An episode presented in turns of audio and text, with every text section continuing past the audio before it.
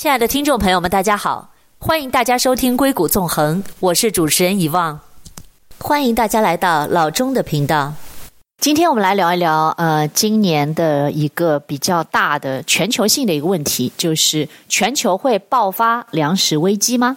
来自治本社，作者清河社长。不久前，联合国机构发布了《二零二零年世界粮食安全和营养状况报告》。指出，二零一九年全球有近六点九亿人挨饿，比二零一八年增加了一千万人，五年内增加了近六千万人。到二零二零年底，约有八千三百万至一点三二亿人因为新冠肺炎疫情引发的经济衰退而挨饿。联合国秘书长古特雷斯忧心忡忡地说：“我们的食品系统正在失灵，全球真的会面临粮食危机吗？”首先，我们来看一看真正的粮食危机是什么。种子技术革命是现代农业增产的根本动力之一。美国是全球最大的种子出口国和技术强国。美国孟山都、杜邦和先正达三巨头控制了全球三分之一的种子销售。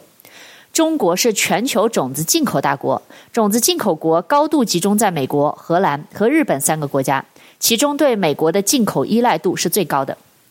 两千年开始，中国种子进口总额持续增加，从七千七百四十点八七万美元增加到二零一零年的三万零一百二十二点九八万美元。中国种子进出口贸易长期处于逆差态势，其中两千零六年种子进口总额达到了三万两千八百三十七点五一万美元，逆差额达到最大的两点三三亿美元。在全球前十名国家种子进口贸易总额中，中国在两千到二零一零年间的进口占比遥遥领先。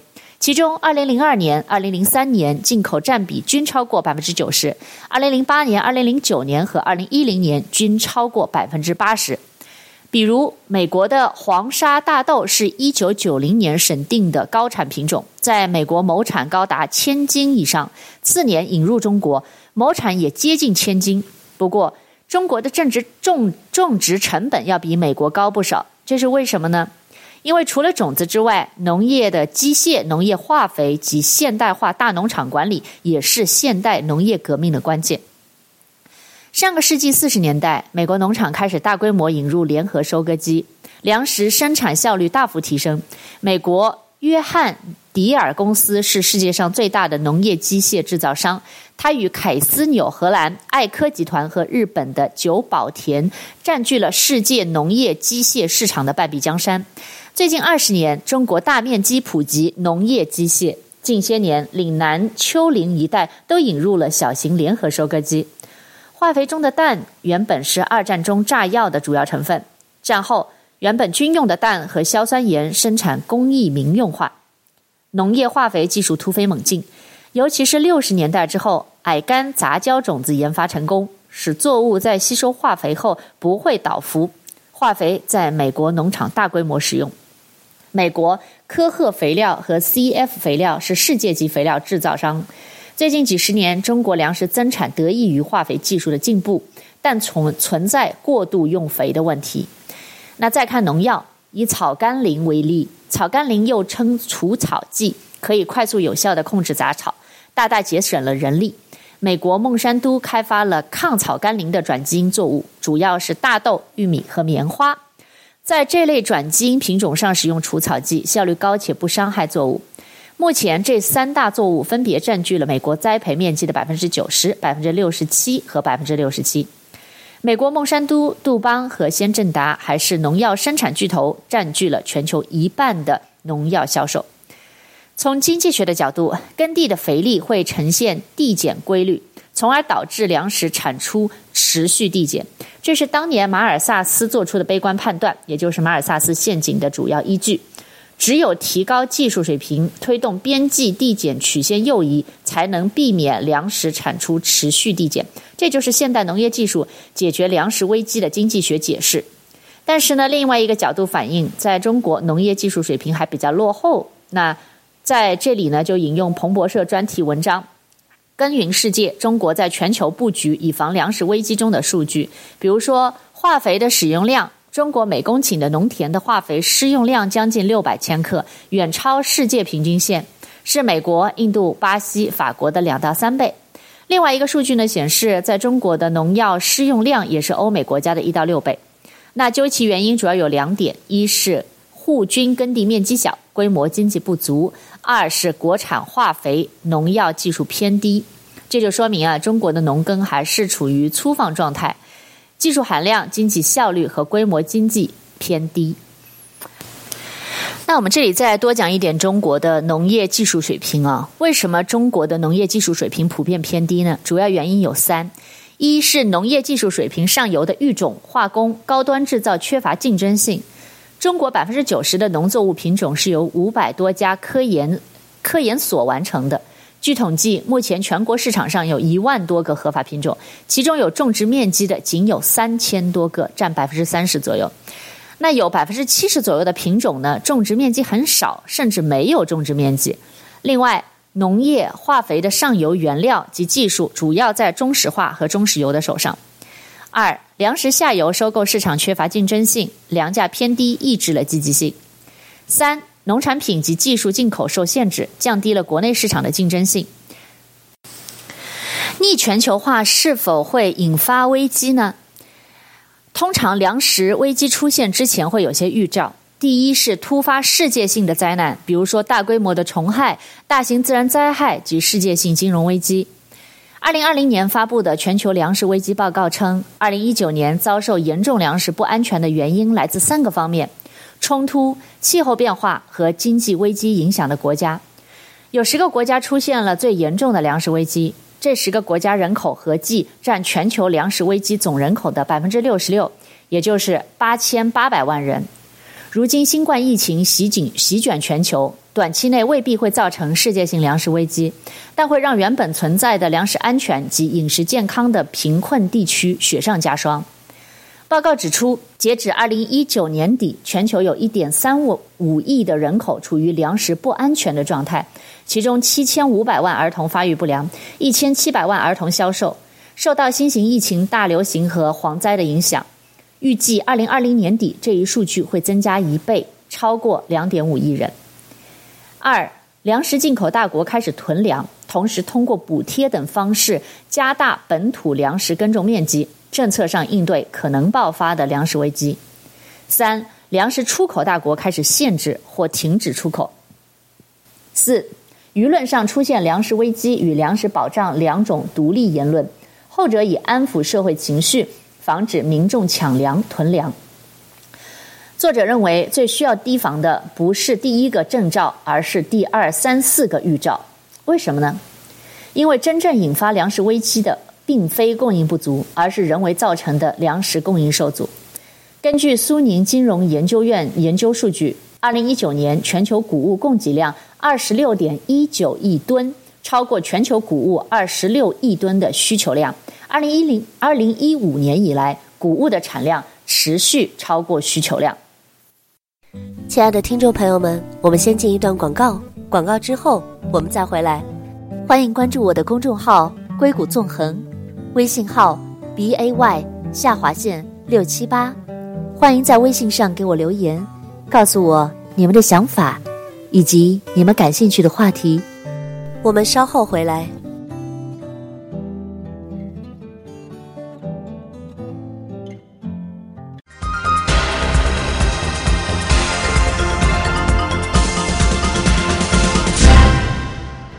回到硅谷纵横，我是主持人遗忘董。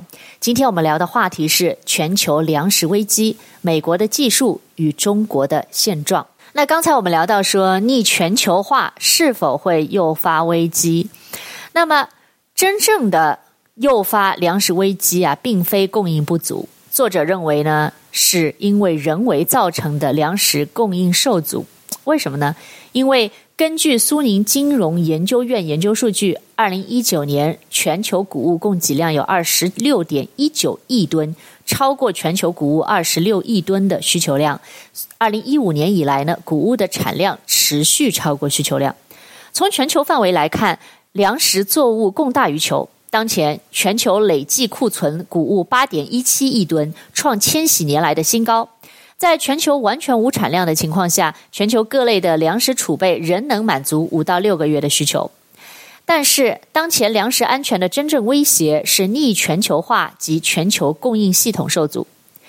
经济学家阿马蒂亚森指出，在许多饥荒的实例中，食物的供应能力实际上并未显著减少。导致大规模饥荒的原因是社会和经济因素，比如说工资降低、失业、食物的价格昂贵、食物分配系统崩溃等等。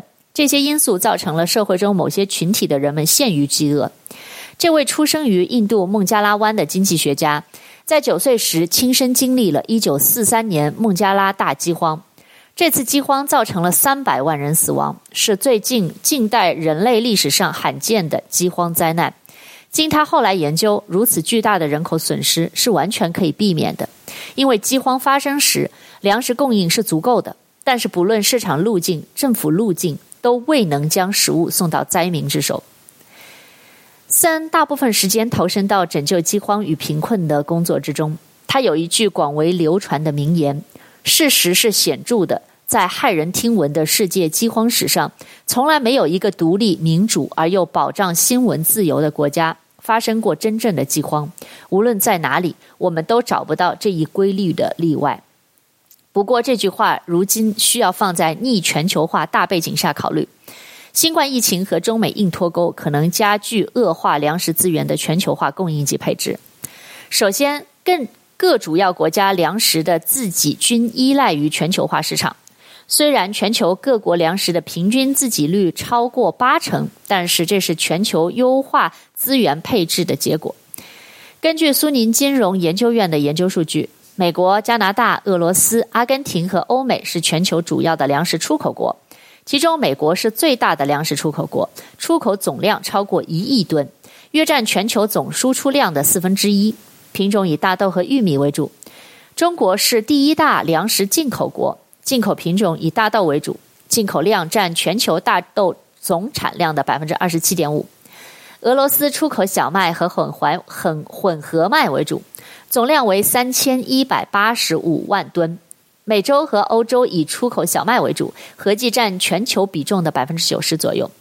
亚洲和非洲是小麦的重要出进口地区，其中亚洲占比超过百分之四十，非洲占比超过百分之二十。亚洲人习惯食用大米，生产了全球百分之八十的大米，同时出口大米数量占全球化比重也接近百分之八十。美国、巴西、阿根廷是全球玉玉米产区，出口量占全球市场的百分之七十以上。亚洲是全球玉米的主要进口区，亚洲进口量占全球市场的百分之四十以上。所以，当今世界各国较高的粮食自给率是建立在全球化粮食分配的基础上。中国大量进口美国的廉价大豆，腾出更多空地种植小麦和稻谷。日韩大量进口欧美、美洲的小麦和玉米，很多资源生产稻谷和发展高科技农业。一旦逆全球化，全球粮食资源配置会受到限制，那么全球各国粮食的平均自给率也将会下降。部分国家可能面临粮食危机。目前已经有部分国家开始阻止、中断粮食全球化供应。新冠疫情期间，越南禁止了大米的出口；埃维尔亚、塞维尔亚停止了葵花籽油和其他农业物资出口；哈萨克斯坦禁止小麦、胡萝卜、糖和土豆等农产品出口；埃及在今年三月二十八日开始停止了三个月的豆类产品出口。全球第二大粮食出口国俄罗斯在今年四月宣布停止向除了欧盟以外的国家出口小麦、大麦、玉米、混合麦等各种谷物。这是俄罗斯近十年来首次实施谷物的禁运。实际上呢，自今年四月以来，俄罗斯、白俄罗斯、哈萨克斯坦等十一个独联体国家陆续暂停了对中国的大豆出口。所以，作为全球第一大粮食出口国，美国是否实施了出口限制，对全球粮食安全起决定性影响。通常，美国不会采取极端手段，但是如果中美矛盾升级，不排除粮食禁运或主动减少进口的可能性。目前，全球四大粮商中，邦吉、加吉和阿奇尔斯尼丹斯德兰都是美国公司。他们与法国的路易达福控制了百分之八十的全球粮食交易量，掌握了定价权和全球粮食供应链。如果美国禁止向中国出口粮食，或者国际粮行行使价格控制权，亦或是中国减少采购美国粮食，如之前对美国猪肉实施进口限制，那么对中国粮食市场造成第一波冲击的是肉类价格上涨，因为中国粮食进口主要是大豆。年进口量超过八千八百万吨，占国内大豆需求量的百分之八十四，占全国粮食进口总额的百分之七十三。而进口大豆是家畜饲料的主要原料。第二波冲击才是大米、小麦、玉米等主粮。虽然这三大主粮的自给率高，但是一旦大口进口大豆进口出现了问题，容易对主粮自给率造成冲击。如果大豆进口终止，中国需要腾出用地种植更多的大豆，否则大豆及大规模的豆制品价格将快速上涨。由于中国大豆产出率很低，要满足超过一亿吨的年需求量，将消耗大量的耕地。如此，小麦、玉米、大米的种植面积将减少，进而冲击主粮供应。所以，大豆进口可谓牵一发而动全身。可能有人觉得大豆不是主粮。中国整体粮食格局也构不成构不成威胁，但是其实大豆的年需求量与小麦是一个级别的，比大米少一些，占大米、玉米、小麦、大豆、粗粮总需求量的百分之十一。值得注意的是，粮食供应具有很大的乘数效应，大豆单品进口额大幅减少，在豆制品和肉类市场的反应会放大，进而扩大了主粮及整体物价水平。这主要是由市场预期造成的，粮食安全问题极其容易引发经济风险，物价腾贵，然后呢，通货膨胀。最后回到农业技术上，全球化粮食供应根本上是由技术支持的。如果逆全球化和中美冲突加剧，农业技术输出受阻，种子进口困难，全球粮食产减产将立竿见影，这是大多数人都不愿意看到的。亲爱的听众朋友们，我们先进一段广告，广告之后我们再回来。欢迎关注我的公众号“硅谷纵横”，微信号 b a y 下划线六七八。欢迎在微信上给我留言，告诉我你们的想法以及你们感兴趣的话题。我们稍后回来。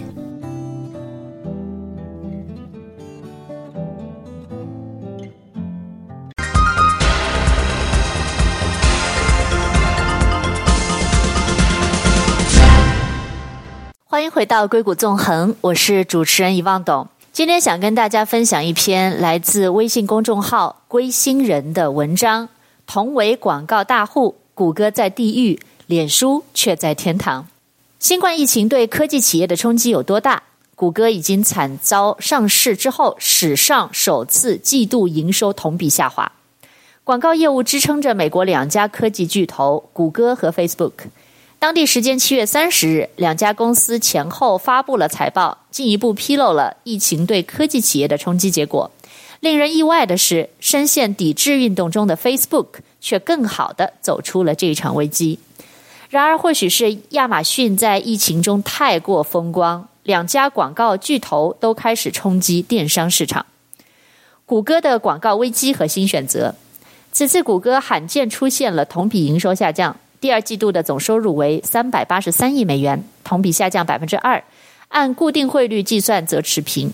就业务类别而言，搜索和网络广告收入大幅下滑，其他收入和云服务收入持续增长，两相抵消，最终出现了小幅下滑的局面。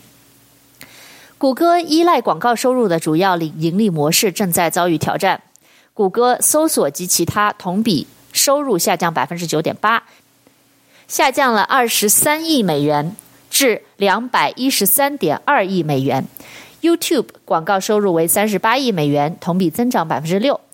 网络广告收入则为四十七亿美元，同比下降百分之十。不过，随着广告商支出开始回升，本季度末趋势有所改善。此前，谷歌一直致力于业务的多元化，分散单一依靠广告收入的风险。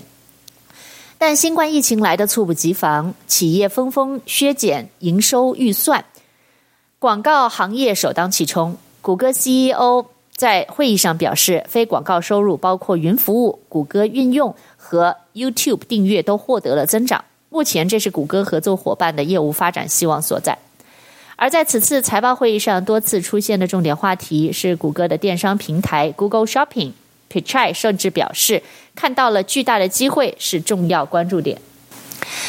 他解释说，用户原本就在谷歌上搜索商品，谷歌希望把这个搜索交易过程变得更加便捷，为商户建立一个更好卖货的平台。目前，商户可以在 Google Shopping 上免费发布产品，Google 也会用搜索结果帮助卖家，YouTube 也是能够帮助 Google 的电商平台发展。Google 在第二季度初做出了免除商户佣金的决定，并宣传谷歌购物标签上的搜索结果将主要由免费列表组成，无论商家是否在谷歌上投放广告，都可以帮助商家更好地与消费者建立联系。每天，谷歌都有数以亿计的消费购物搜索记录。我们都知道，许多零售商有很多人们需要的物品可以随时发货，但在网上却很少被发现。谷歌还不忘在此时争夺印度市场，提到了一百亿美元的印度投资计划，在接下来的五到七年，帮助印度向数字经济转变。目前，谷歌已经达成了健康教育、医疗等合约，将帮助百万印度用户成为智能手机的使用者，也成为谷歌产品的用户。谷歌与苹果合作的新冠追踪应用也已经投入使用。谷歌将在秋季推出新的硬件产品。谷歌已经针对疫情拿出了防御姿态，母公司 Alphabet 本身将营收支出削减了一半，并在下半年开始冻结招聘，以应对疫情的冲击。谷歌将在今年余下的时间里撤回部分投资，先从削减招聘开始。但谷歌表示，云服务仍将大规模招聘。二零二零年的新毕业生也即将入职谷歌。抵制 Facebook 无损其业务，同样是依靠广告盈利，社交网络拯救了 Facebook 的收入。Facebook 季度总收入为一百八十六点八七亿美元，同比增长百分之十一。净利润为五十一点七八亿美元，是去年同期的两倍。超过三十一亿用户，一点八亿企业活跃在 Facebook 上。疫情反而助推了 Facebook 的业务，有越多的人居家躲避疫情，Facebook 的用户就越多越活跃。据财报，二零二零年六月平均日活用户为十七点九亿，同比增长百分之十二。截至二零二零的六月三十日，月活跃用户为二十七亿，同比增长百分之十二。尤其是在 Facebook 引发众怒，掀起了抵制投放 Facebook 广告的运动后，Facebook 广告的收入并没有放慢增长。Facebook 表示，四月的广告收入持平，五六月广告收入又开始上涨。这证明了更多用户花时间在网络上，商业也需要在网络上接触到新的用户群。这让 CEO 扎伯克有些激动。他在财报会议中强调，政治话题只是一小部分，甚至不是盈利的来源。帮助用户连通彼此才是重要的作用。如果疫情发生在二十年前，互联网刚刚兴起，Facebook 还不存在，疫情居家避难的人们会面对一个更加惨淡的世界。他还表示，抵制 Facebook 会会妨碍借助 Facebook 营业的生意企业。COO 桑德伯格则显得更为真诚。他表示，仇恨言论不是 Facebook 想要的，这不是由于广告上的压力，而是这是去做正确的事情。Facebook 也加入了电商大潮，在五月上线了在线商店 Facebook Shop，吸引店铺上线开店。Facebook 在财报会议中表示，主要打造两个产品：一是在线开店，商户将能够非常轻松在 Facebook、Instagram 上建立线上商店。并且通过社交内容进入商品购买，而今年 Facebook 还会推出观看视频实时购买的服务。二是按照类别整理产品，跨越提供跨平台的搜索，最终会打通 Instagram、Facebook、Messenger 等 Facebook 旗下的所有平台，并且发展出便捷的支付手段。Facebook 还观察到，在发展中国家，很多商店还在 Messenger 等通讯软件上做生意，也成为了 Facebook 的引流方向。扎克伯格表示，目前电商平台还处于发展早期，但将会讨论更多 Facebook 电商平台的消息。此外，Facebook 还宣布了更为长期的居家办公计划，并表示这项政策能帮助 Facebook 吸引更多的人才。好，今天呢就跟大家分享到这里。我们分享了全球的粮食供应危机的问题，也分享了硅谷的两大科技巨头谷歌和脸书的广告营收之争。再次感谢您收听今天的节目，我们下期节目再见。欢迎大家关注我的公众号“硅谷纵横”，微信号 b a y 下划线六七八。欢迎大家在微信上给我留言，告诉我。你们对节目的看法以及你们感兴趣的话题。感谢大家收听硅谷纵横我是遗忘我们下次再见。